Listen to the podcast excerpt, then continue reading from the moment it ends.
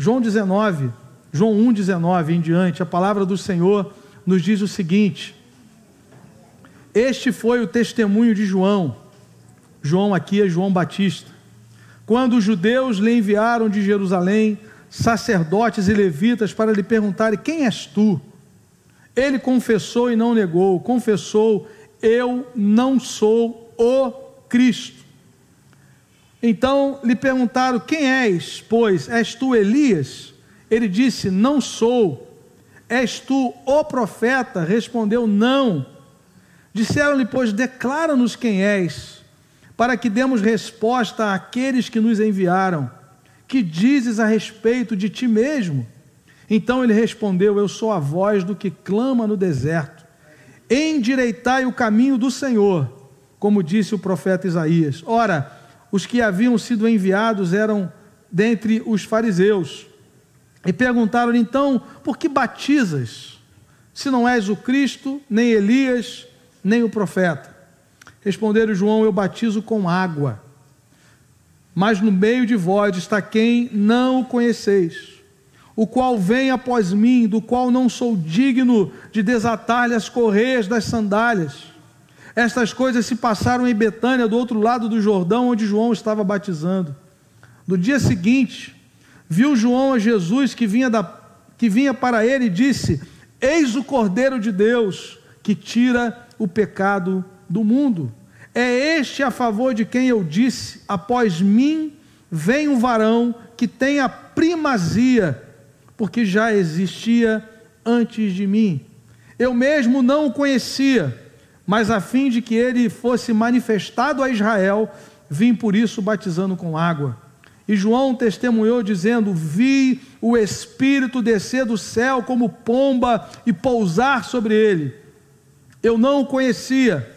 Aquele, porém, que me enviou a batizar com água, me disse: Aquele sobre quem vires descer e pousar o Espírito, esse é o que batiza com o Espírito Santo pois eu de fato vi e tenho testificado que Ele é o Filho de Deus. Amém, amados? Ele é o Filho de Deus. Quero pensar nessa manhã com os irmãos sobre a exclusividade de Cristo, a singularidade da pessoa de Jesus num tempo de pluralidade. Quando nós falamos em exclusividade, em singularidade, nos nossos dias nós estamos entrando num terreno completamente minado. Porque nós vivemos no tempo da pluralidade. As pessoas acreditam em várias coisas e querem provar por A mais B que aquilo em que elas acreditam é a verdade. E eu queria pensar nessa manhã sobre aquilo que a Bíblia nos ensina sobre a exclusividade de Jesus Cristo. A exclusividade de Jesus como Filho de Deus, como Salvador, como Cristo, como Messias prometido. A Escritura não deixa nenhuma margem de dúvidas a respeito da identidade e da obra de Jesus. E eu quero então pensar com os irmãos nessa manhã. A pergunta inicial é: por que adoramos uma só pessoa? Se há tantas opções de culto, de adoração no mundo em que nós vivemos. Para respondermos, irmãos, a essa pergunta atual, nós podemos lançar mão de uma realidade vivida pelos nossos irmãos e irmãs lá no primeiro século.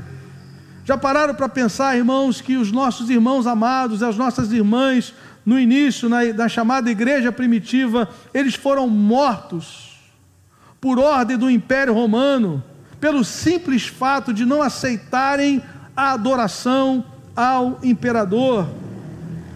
Porque é que eles mantiveram essa exclusividade em sua adoração a Cristo, se eles sabiam que isso lhes custaria a sua vida? Já pararam para pensar nisso? Não seria muito mais fácil eles conjugarem a adoração a Jesus e se curvarem, ainda que momentaneamente, diante do imperador. O imperador romano, ele tinha um título que era Quírios. Quírios significa Senhor. E no primeiro século, no contexto do, do Império Romano, havia a adoração, o culto ao imperador. E aí os nossos irmãos, irmãos que foram discípulos de Jesus, discípulas de Jesus no primeiro século, tomaram uma decisão. Uma decisão absolutamente importante, absolutamente espiritual, mas absolutamente perigosa. Eles tomaram uma decisão: nós só vamos adorar o Senhor Jesus Cristo. Ele é o único Quírios, Ele é o único Senhor. Paulo diz em 1 Coríntios capítulo 8, no versículo de número 6, 1 Coríntios capítulo 8, no versículo de número 6, Paulo diz assim: Todavia para nós há um só Deus. Nos versículos anteriores, Paulo estava falando dos ídolos, dos ídolos que eram invocados e celebrados na cidade de Corinto, mas Paulo faz um contraponto com esse todavia. Todavia, para nós há um só Deus, o Pai de quem são todas as coisas e para quem existimos, e um só Senhor, Jesus Cristo, pelo qual são todas as coisas e nós também por Ele. Há um só Senhor. Paulo repete essa frase em Efésios, no capítulo de número 4, no versículo 5, há um só Senhor. E escrevendo aos Filipenses, no capítulo 2, dos versículos 5 ao 8, Paulo fala da humilhação de Jesus, que ele se esvaziou, que ele se tornou obediente até a morte morte de cruz. Mas a partir do versículo 9, Paulo fala da exaltação de Cristo, pelo que também Deus o exaltou sobre a maneira. Como? Lhe dando um nome acima de todo nome, aleluia. Para quê, querido? Para que ao nome de Jesus se dobre todo joelho no céu e na terra e toda língua confesse que Jesus Cristo é o Senhor, para a glória de Deus, o Pai. Se na perspectiva grega, baseado na sua mitologia, existiam várias divindades, e também no Império Romano, do mesmo modo, aquele sincretismo religioso exacerbado, porque é que os cristãos, os nossos irmãos e irmãs, adoraram somente a Cristo? Porque é que eles se, é, se fundamentaram na exclusividade de Jesus, se isso lhes custou a vida.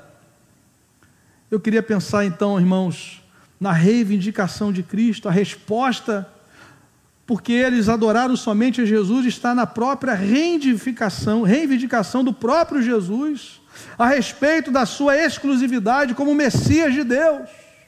No texto inicial que lemos, perguntaram a João: Você, tu és o Cristo? Porque a nação de Israel, desde Gênesis capítulo 3, a partir do versículo 15, aprenderam a aguardar o Cristo, o ungido, o Messias. É uma pessoa só. Não são duas, não são três, é uma pessoa. E eles perguntam a João: você, Tu és o Cristo? Ele diz: Eu não sou. Não sou o profeta. O profeta aqui não é um, o artigo está definido. O profeta de Deuteronômio 18, quando Deus, Moisés diz ao povo: Deus vai levantar um profeta semelhante a mim. A ele ouvi. João diz: Eu também não sou essa pessoa e nem sou Elias. Eu sou voz do que clama no deserto. Como o sacerdócio estava corrompido na cidade, em Jerusalém, a voz de Deus foi parar lá no deserto. João Batista era filho de sumo sacerdote. Ele era para servir no templo, mas Deus sai da cidade e vai para o deserto. E esse homem começa a dizer: arrependei-vos, arrependei-vos, porque é chegado o reino dos céus. O reino chegou com uma pessoa, Jesus veio trazer o reino. Jesus começa a pregar em Marcos 1, 14 e 15: diz: arrependei-vos e crede no Evangelho, porque o reino de Deus chegou. Nós só podemos entrar no reino de Deus arrependidos dos nossos pecados e crendo tão somente em Jesus Cristo. Não há outro meio de ingresso no reino de Deus. Ninguém ingressa no reino de Deus por adesão, como você adere a, um, a uma associação, a um clube. Nós só podemos ingressar no reino de Deus nascendo de novo pela obra do Espírito Santo, a partir da pregação do Evangelho, do arrependimento de pecados e da fé exclusiva em Jesus. Por que é que os nossos irmãos não disseram assim, Senhor, dá uma licença para a gente? O Senhor conhece o nosso coração. A gente vai ter que se curvar diante do imperador para a gente poder sobreviver, porque sua obra sem nós não vai, não vai acontecer. Foi isso que eles fizeram? Não. Eles se mantiveram firmes, porque eles acreditaram nas reivindicações do Senhor Jesus a respeito da sua exclusividade como Messias, como Filho de Deus. E eu quero então, irmãos, pensar nessa manhã sobre três razões apontadas pelo próprio Jesus a respeito da sua exclusividade. Por que, que eu e você, discípulos de Cristo no século 21, devemos crer na exclusividade de Cristo?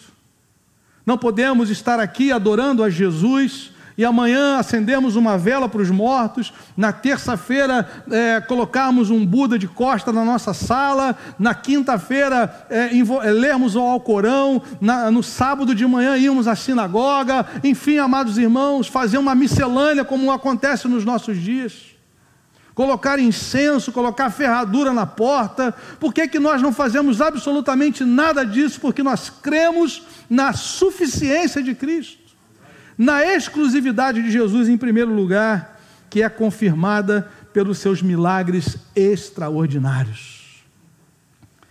João capítulo 9, no versículo 32, a palavra do Senhor nos fala: aquele cego de nascença foi curado e o próprio Jesus nos diz que ele foi curado para que a glória de Deus se manifestasse na sua vida. Não foi porque ele pecou, os seus pais pecaram, como havia aquele entendimento daqueles dias, mas Jesus diz: Isso aí aconteceu para que a glória de Deus se manifestasse.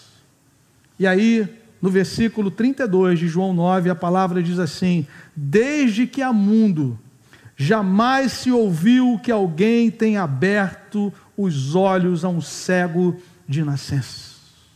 Desde que há mundo, jamais se ouviu que alguém tenha aberto os olhos a um cego de nascença. Milagre extraordinário.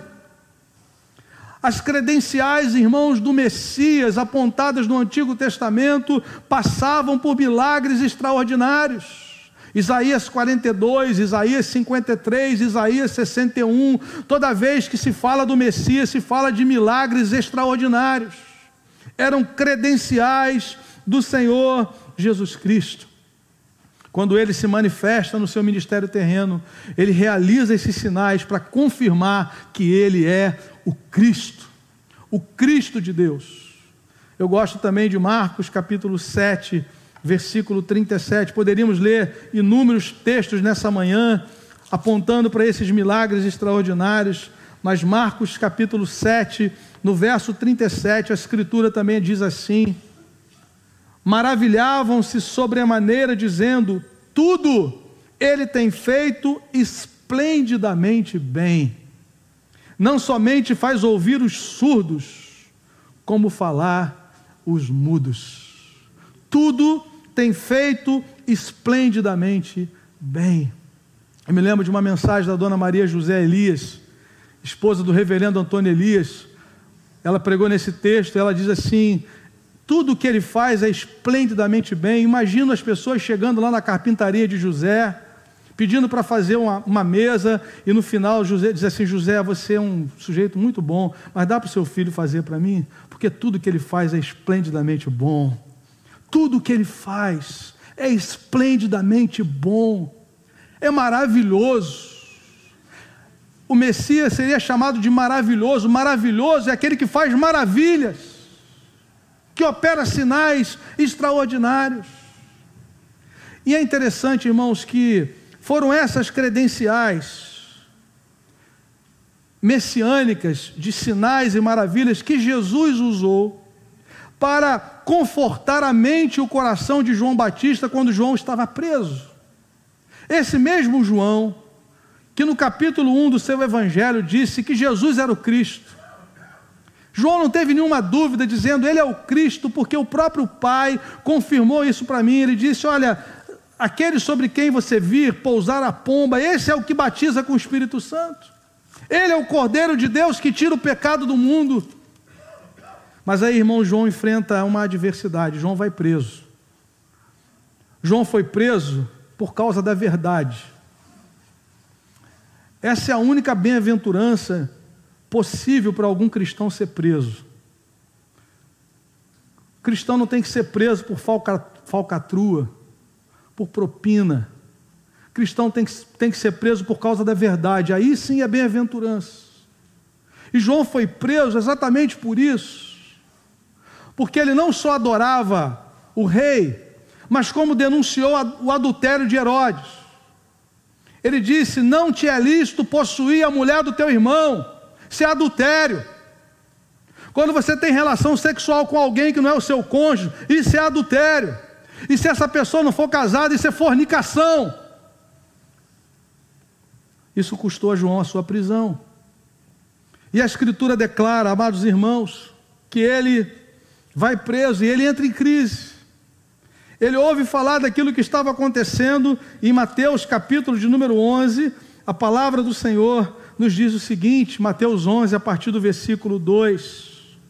Quando João ouviu no cárcere falar das obras de Cristo, mandou por seus discípulos perguntarem: És tu aquele que estava para vir, ou, ou havemos de esperar outro? Veja, irmãos, é o mesmo João que disse: Ele é o Cristo esse é o Cordeiro de Deus, mas agora vem uma crise, ele está preso, ele sabe que vai morrer. E ele então pede a dois dos seus discípulos para fazerem essa pergunta encarecidamente ao Senhor Jesus. E vejam como é que Jesus responde. A palavra diz: e Jesus respondendo, disse-lhes: Ide e anunciai a João que estáis ouvindo e vendo. Num texto paralelo diz que Jesus naquele momento realiza uma série de sinais e milagres. E aí ele manda, após fazer esses sinais maravilhosos, na presença daqueles dois discípulos, ele diz o seguinte: Ide e anunciai a João, verso 4, o que estáis ouvindo e vendo. O que é que vocês estão ouvindo e vendo? Os cegos veem Aleluia! Os coxos andam, os leprosos são purificados, os surdos ouvem, os mortos são ressuscitados e ainda os, aos pobres está sendo pregado o Evangelho. E bem-aventurado é aquele que não achar em mim motivo de tropeço. Aleluia! Sabe por que João foi aquecido no seu coração? Sabe por que João foi fortalecido nesse momento de prisão, quando ele ouviu essa notícia? Porque ele sabia que nas credenciais do Cristo, do Messias, estavam milagres extraordinários. Ele levou as nossas enfermidades, ele curaria os cegos, ele derramaria do seu espírito e o Espírito do Senhor sobre ele ia trazer libertação ao cativo, a pôr em liberdade os algemados. Nessa manhã Ele está pondo liberdade os algemados em nome de Jesus. Nessa manhã Ele está libertando os cativos pelo seu poder, porque o Cristo está entre nós, está aqui nessa manhã. Louvado seja o nome do Senhor. Por que, que aqueles irmãos morreram? Não se curvaram diante do imperador, porque eles sabiam que o Messias, a exclusividade do Messias seria marcada por milagres extraordinários. Segundo lugar, irmãos, a segunda razão pela qual nós devemos crer somente em Jesus Cristo, a exclusividade de Cristo é confirmada por meio do cumprimento de profecias. E eu quero pensar rapidamente em algumas delas. João capítulo 18. João capítulo 18, versículos 31 e 32.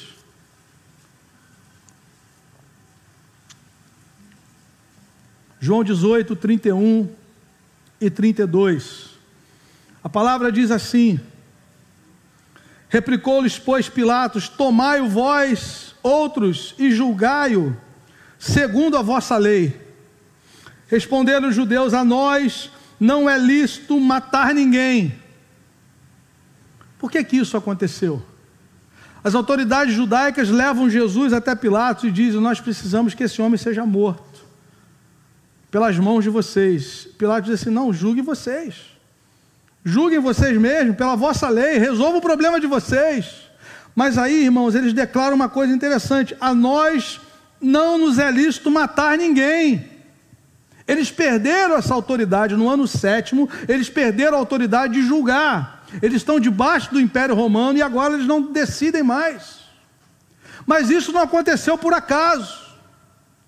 Isso aconteceu, diz o versículo 32, para que se cumprisse a palavra de Jesus, significando o modo porque ele havia de morrer. Como é que Jesus deveria morrer, amados irmãos? João capítulo 3, versículos 14 e 15. Do mesmo modo que Moisés levantou a serpente no deserto, assim importa que o filho do homem seja levantado, para que todo aquele que nele crê tenha a vida eterna. João 3, 14 e 15. João capítulo 12, a palavra do Senhor nos diz: quando o filho do homem for levantado, quando eu for levantado da terra, atrairei todos a mim mesmo. Se os judeus tivessem a liberdade de execução, Jesus morreria apedrejado. Mas há três profecias no Antigo Testamento, pelo menos, que nos afirmam que ele deveria ser crucificado. Salmo 22, versículo 16, na segunda parte: crucificaram-me, perfuraram-me as mãos e os pés, mil anos antes de Jesus ser crucificado. Davi abre a sua boca no salmo messiânico que diz: perfuraram-me as mãos e os pés. Isaías capítulo 53, 800 anos antes de Jesus ser crucificado, ele declara: ele foi traspassado pelas nossas iniquidades, o castigo que nos traz a paz estava sobre ele, ele foi traspassado. Zacarias 12: olharão para aquele a quem traspassaram. Por que é que os judeus não podiam executar a Jesus? O texto diz: para que se cumprisse a palavra de Jesus, significando o modo porque ele havia de morrer. Vamos para João 19 versículos 23 e 24. João 19, 23 e 24. Os soldados, pois, quando crucificaram Jesus, tomaram-lhe as vestes e fizeram quatro partes, para cada soldado uma parte. E pegaram também a túnica. A túnica, porém, era sem costura, toda tecida de alto a baixo. Disseram, pois, uns aos outros: Não a rasguemos, mas lancemos sorte sobre ele para ver a quem caberá para se cumprir o que, irmãos? A Escritura. Repartiram entre si as minhas vestes e sobre a minha túnica lançaram sorte. Assim, pois, fizeram os soldados. Cumprimento de profecias de uma maneira inequívoca, de maneira plena, fiel. Você acha que deu tempo de Jesus combinar com aqueles soldados? Olha, quando acontecer aqui minha crucificação, vocês repartam as minhas vestes? O texto diz que eles fizeram isso. E ainda, irmãos, no mesmo capítulo 19, versículos 32 até o 37, os soldados foram e quebraram as pernas ao primeiro e ao outro, que com ele tinham sido crucificados. Isso era um, era um processo de, de aceleração da morte. Mas o versículo 33 diz assim: Chegando-se, porém, a Jesus, como vissem que já estava morto, não lhe quebraram as pernas mas um dos soldados lhe abriu o lado com uma lança, louvado seja Deus, e logo saiu sangue, sangue que nos lava e água. Aquele que isto viu, João, testificou, sendo verdadeiro o seu testemunho, e ele sabe que diz a verdade para que também vós creais. Mas veja o versículo 36 e 37.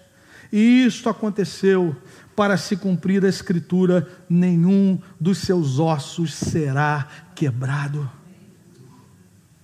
E o verso 37, e outra vez diz a Escritura: eles verão a quem traspassaram. Jesus é exclusivo porque ele cumpriu todas as profecias messiânicas, desde o do local do seu nascimento, em Belém da Judéia, se chegasse alguém no primeiro século dizendo assim: Eu sou o Messias, você nasceu aonde? Eu nasci no Egito, eu nasci em Cafarnaum, eu nasci em qualquer outra cidade, seria rejeitado de pronto, mas ele nasceu em Belém da Judéia, conforme a profecia de Miqueias, capítulo 5, versículo de número 2. E aqui, irmãos, desde Êxodo capítulo 12, versículo 46, Números 9, 12, Salmo 34, 20. Três textos em que diz que o cordeiro deveria ser de, sem defeito, nenhum dos seus ossos será quebrado. Por isso que aqueles irmãos do primeiro século viram Estevão ser apedrejado e não negaram a Cristo. Viram as perseguições e não negaram a Cristo. Porque eles sabiam que Jesus era único, exclusivo, singular na história. Alguém já disse que se Jesus não foi o Messias, não existe Messias porque ele cumpriu todas as profecias históricas. Daniel 9 diz que o Cristo ungido deveria morrer antes da destruição do templo. A destruição do templo se deu no ano 70. Alguém, a partir do ano 70, que chegasse na história, literalmente seria um 71. Porque até o ano 70 era o prazo máximo. E aí, querido, nessa manhã nós estamos aqui para declarar que Ele é o Cristo, o Filho do Deus vivo. E a terceira e última razão, firme, fundamentada na Escritura, que nos aponta para a exclusividade de Cristo, é aquela que é confirmada por Sua ressurreição. A Sua ressurreição foi vista e registrada por testemunhas oculares. 1 Coríntios 15, versículos 3 até 9. Aqui é o tiro de misericórdia. Ninguém na história foi capaz de vencer a morte. A morte é o último inimigo a ser vencido. Mas a palavra do Senhor nos diz que Jesus venceu a morte. Louvado seja Deus. A partir do verso 3, 1 Coríntios 15: Antes de tudo vos entreguei o que também recebi, que Cristo morreu pelos nossos pecados, segundo as Escrituras Percebam? Morreu pelos nossos pecados, segundo as Escrituras. Certamente Paulo está falando do Antigo Testamento. E que foi sepultado e ressuscitou ao terceiro dia, segundo as Escrituras. Percebam, irmãos? Nós temos esse registro aqui, mas se nós parássemos no versículo 4, nós teríamos uma dificuldade no que diz respeito ao testemunho. Mas o versículo 5 em diante vai nos apontar sobre a abundância de testemunhas. O verso 5 diz: E apareceu. O 4 termina dizendo que ele ressuscitou, mas no 5 diz que ele apareceu. Apareceu a quem? Primeiro apareceu a Cefas, e depois aos doze. Depois foi visto por mais de 500 irmãos de uma só vez, dos quais a maioria sobrevive até agora. É como se Paulo estivesse dizendo: se você duvida, pergunta para aquela pessoa, pergunta para aquela, pergunta para aquela. Sobrevivem até agora, porém alguns já dormem. Depois foi visto por Tiago, mais tarde todos os apóstolos, e afinal, depois de todos, foi visto também por mim, como por um nascido fora de tempo, porque eu sou o menor dos apóstolos que, que mesmo não, não sou digno de ser chamado apóstolo, pois persegui a igreja de Deus. Eu quero recomendar a leitura desse livro, Como Alcançar os que Evitam Deus e a Igreja. Como alcançar os que evitam Deus e a Igreja. O autor é Lee Strobel, da editora Vida. Como alcançar os que evitam Deus e a Igreja. Interessante que esse autor, Lee Strobel, ele era ateu. Ele era um jornalista uh, na cidade de Chicago. E ele então começa a se aproximar da Escritura Sagrada. Sua esposa se converteu e ele começou a perceber uma mudança radical na vida da sua esposa. E ele começa a ficar inquieto com aquilo. E ela até então não chamou para ir à igreja. Ela entendeu que ele não estava pronto ainda, mas orava por ele, orava para que o Espírito Santo falasse ao seu coração. Ele então vai à igreja e ele, como um bom jornalista, ele diz: comecei a fazer a minha pesquisa. Ele começa a pesquisar sobre vários aspectos, mas o, mas o que mais chamou a sua atenção no, no seu campo de pesquisa foi a ressurreição de Jesus. Eu citei algumas partes aqui desse livro, eu queria compartilhar antes de caminharmos para o final dessa reflexão. E ele afirma o seguinte: comecei pela primeira pergunta que qualquer jornalista faz: quantas testemunhas oculares? Isso é chave. Quantas testemunhas oculares? Ele diz: Eu já vi muita gente ser presa e ser solta justamente por causa do peso de uma testemunha ocular. Ele queria saber. E ele começa a fazer as perguntas: quantas testemunhas encontraram essa pessoa chamada Jesus? Quantos ouviram seus ensinamentos? Quantas viram no realizar milagres? Quantas viram depois dele supostamente ter voltado da morte? E ele continua: Surpreendi-me ao descobrir que não havia somente uma testemunha, mas inúmeras. E o Novo Testamento contém livros escritos por diversas delas. Por exemplo, Mateus, Pedro, João e Tiago foram testemunhas oculares. O historiador Marcos registrou a narrativa feita diretamente por Pedro Lucas, o médico, escreveu a biografia de Jesus com base em testemunha ocular. A gente lê isso em Lucas capítulo 1, ele vai atrás das testemunhas oculares. Essas pessoas foram não somente testemunhas oculares, conforme salientado por Joseph McDowell, um dos grandes apologetas do nosso tempo, elas falaram sobre Jesus a pessoas que viveram na, naquela época e na mesma região em que Jesus viveu. Elas não somente foram testemunhas oculares, mas elas falavam, elas pregavam para pessoas que viveram naquele mesmo contexto, na mesma época e na mesma região. Por que, que isso é importante? Porque se os discípulos estivessem exagerando ou inventando a história, aquelas plateias, ele diz aqui, quase sempre hostis, saberiam e os expulsariam. Entretanto, elas falavam sobre assuntos que eram do conhecimento geral do público. E aí ele cita Atos 2, versículo 22. Eu quero ler com os irmãos Atos 2, versículo 22, no sermão no dia de Pentecostes. Veja o que Pedro diz sobre a ressurreição de Jesus. Atos 2, 22 em diante. Pedro diz assim: Varões Israelitas, atendei a estas palavras. Jesus, o Nazareno, varão aprovado por Deus, diante de, diante de quem? Diante de vós. Pedro está falando para pessoas que testemunharam o milagre de Jesus.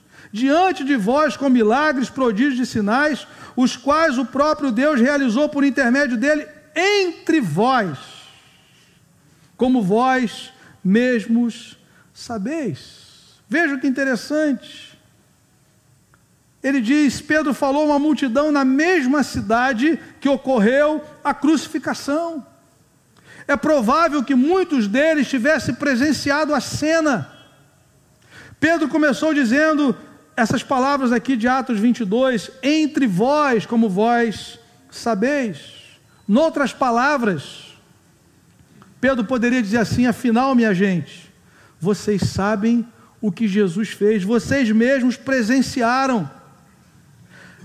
A seguir, Pedro salientou que o rei Davi estava morto, mesmo texto, e permanecia na sepultura, porém, versículo 32, a este Jesus, Atos 2, 32, Deus ressuscitou do que todos nós somos testemunhas. A reação dos ouvintes, diz Lee Strobel, foi muito interessante. Eles não disseram, não sabemos do que você está falando. Quando Pedro termina a sua mensagem, as pessoas não disseram, nós não sabemos do que você está falando, mas pelo contrário, elas disseram, que faremos, irmãos? Nós pecamos, nós crucificamos, nós o entregamos, que faremos? Aí Pedro diz, versículo 38, arrependei-vos e cada um de vós seja batizado em nome de Jesus Cristo para a remissão dos vossos pecados, para o perdão dos vossos pecados, e recebereis o dom do Espírito Santo, aleluia. Diante da pessoa, da obra que Jesus realizou, só tem um caminho: nos arrependemos, reconhecemos que somos pecadores e só podemos ser salvos por Ele, porque Ele é o único caminho que pode nos religar ao Senhor. Testemunhas oculares, aleluia. A reação deles foi: não disseram, não sabemos do que está falando, mas tomado de pânico, queriam saber o que deveriam fazer. Aleluia. Naquele dia, quase três mil pessoas pediram perdão e muitos os seguiram, porque sabiam que Pedro lhes falava a verdade. Uma evidência que os cristãos tentavam me demonstrar e eu não acreditava era que os discípulos de Jesus tinham a certeza do que falavam pois dez dos onze discípulos remanescentes sofreram mortes horríveis e não se retrataram do seu testemunho de que Jesus ressurreto era o Filho de Deus. Muitos foram torturados até a morte por crucificação. Ninguém em sã consciência e de bom grado morre por causa de uma mentira. A pararam para pensar como é que eles morreram, irmãos? se eles não acreditassem que era verdade, se eles não fossem testemunhas oculares, eles certamente voltariam às suas vidas, voltariam à sua tradição, voltariam à sua rotina de vida e, e deixariam, abandonariam esse caminho. Mas a história demonstra que Pedro foi crucificado de cabeça para baixo, e, to e todos os outros tiveram mortes terríveis, exceto João, que foi parar na ilha de Pátimos entre aspas, por um castigo no Império Romano, mas lá ele recebeu revelações gloriosas do Senhor. O Cristo glorificado que disse: Estive morto, mas eis que vivo pelos séculos dos séculos, se revelou a João na ilha de Pátimos. Alguém já disse, mas alguns radicais islâmicos e de outras religiões dão cabo da sua vida eles dão cabo da sua vida porque eles acreditam naquilo que eles ouviram como verdade, mas eles não fariam se eles acreditassem que aquilo fosse uma mentira. Esses homens não dariam a sua vida se eles não fossem testemunhas oculares da crucificação, das, das, do sepultamento e da ressurreição. Eles estavam convictos de que deveriam ir até o fim. João diz: Nós o vimos, 1 João capítulo 1, nós tocamos, nós apalpamos o verbo da vida. O Verbo se fez carne e habitou entre nós e nós vimos a sua glória. Nós não podemos deixar de falar das coisas que vimos e ouvimos. Aleluia. E ele conclui dizendo: e a respeito do, do roubo do corpo de Jesus? A quem interessava roubar o corpo? Os discípulos não estavam dispostos a escondê-lo, pois seriam torturados até a morte por essa mentira. Os líderes judeus e romanos teriam ficado felizes em carregar o corpo para cima e para baixo da principal rua de Jerusalém, pois teriam sufocado pela raiz a nova religião com tanto empenho que tinham tentado esmagar. Mas o que aconteceu, e aí ele vem para 1 Coríntios 15, o texto que lemos, mas o que aconteceu foi que num período de 40 dias, Jesus apareceu vivo 12 vezes a mais de 515 pessoas, falou com elas e comeu com elas na presença delas. Louvado seja Deus. E vários anos depois, quando o apóstolo Paulo mencionou ter havido testemunhas da ressurreição, ele observou que muitos ainda estavam vivos. Como se dissesse aos céticos do primeiro século: confirme com eles, se não acreditam em mim. Porque, amados irmãos, que no século 21, nós, como discípulos de Cristo, confessamos e declaramos que só há um Senhor, um só Cristo, um só Senhor, um só Salvador, um só Rei, por causa das credenciais do Messias. Nós abrimos lendo João capítulo 1. João disse: Ele é o Cristo, Ele é o Filho de Deus. Eu ouvi Aquele que me mandou para o deserto batizar me disse: Sobre quem você vir pousar o Espírito Santo é aquele que batiza com o Espírito. Só ele pode fazer isso. Ele foi ungido, o Cristo é ungido. Ele foi escolhido, ele é o separado de Deus, ele é o único. Não há salvação em nenhum outro nome dado entre os homens, pelo qual importa que sejamos salvos. Por causa do seu ministério marcado por sinais extraordinários, por causa das profecias que ele cumpriu na história inequivocamente, precisamente, não são profecias soltas, aleatórias, são profecias com cumprimento histórico exato e preciso. E por último, ele é exclusivo por causa da sua ressurreição. Ele é o primeiro a vencer a morte. A boa notícia é que Paulo diz no primeiro capítulo 15 de Coríntios que ele, Cristo, é a primícia e nós, os que somos do Senhor, em seguida, nós temos a promessa da ressurreição em nome de Jesus. Um dia estaremos com um corpo glorificado na presença do Senhor. Se morremos antes do arrebatamento, a palavra diz, tendo o desejo de partir e estar com Cristo, que é incomparavelmente melhor. Ao partirmos desse mundo, um discípulo de Cristo, uma discípula, alguém que creu em Jesus, se arrependeu dos seus pecados e o recebeu como Senhor e Salvador, ao partirmos desse mundo, vamos estar com Ele. E aí aguardaremos a ressurreição do corpo, um corpo glorificado, porque Jesus venceu a morte. Louvado seja o nome do Senhor duas aplicações rápidas para nós orarmos. A primeira delas, eu quero fazer uma pergunta para você que está nos ouvindo nessa hora, ou vai ouvir em algum outro momento. Você crê na exclusividade de Cristo em sua vida como Salvador e Senhor? Diante dessas evidências bíblicas, você crê na exclusividade de Jesus? Jesus disse: Eu sou o caminho e a verdade e a vida. Ninguém como diz o pastor Ziel Machado, no grego profundo, ninguém significa ninguém. ninguém mesmo.